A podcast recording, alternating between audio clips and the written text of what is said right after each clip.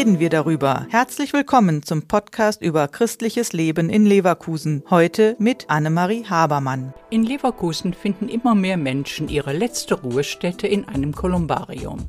Um Angehörigen die Grabpflege zu ersparen, ließen sich immer mehr Menschen anonym bestatten. Die Hinterbliebenen haben in diesem Fall aber nicht die Möglichkeit, ein Grab zu besuchen und dort um den Verstorbenen zu trauern. Ein Grab wäre schön gewesen aber die Pflege wird mit zunehmendem Alter der Hinterbliebenen schwieriger. Pfarrer Peter Bayer kennt das Problem.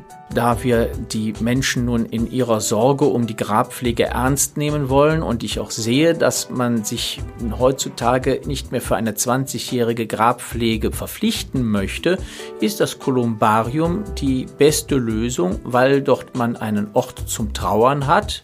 Aus theologischer Sicht war eine Feuerbestattung früher verpönt. Auferstehen konnte nur der Tote, der nicht verbrannt worden war. Das sieht die Kirche heute anders, weiß Pfarrer Bayer. Nun, früher wurde das ja abgelehnt, weil wir immer gesagt haben, die Auferstehung ist leibseelisch, deswegen darf nicht verbrannt werden. Aber dann müssten wir uns auch Gedanken machen, was mit den Menschen ist, die beispielsweise im Krieg oder bei Unfällen verbrannt sind. Also, wenn es eine Auferstehung gibt und der Herr uns die nötigen Dinge für die leibseelische Auferstehung gibt, denn der ist ja nicht kleinlich, dann wird er auch denjenigen das Nötige dazu geben, die in einem Kolumbarium Kolumbarium liegen.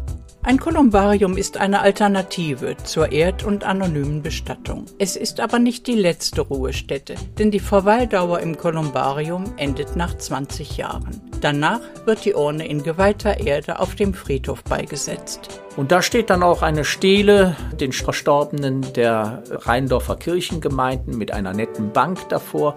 Sie müssen also nach 20 Jahren nicht mehr das Fach neu kaufen, sondern sie wissen, der Verstorbene ist nur umgezogen in das andere Grab und können sich da hinsetzen, ohne über die Pflege nachzudenken, denn das machen wir als Kirchengemeinde.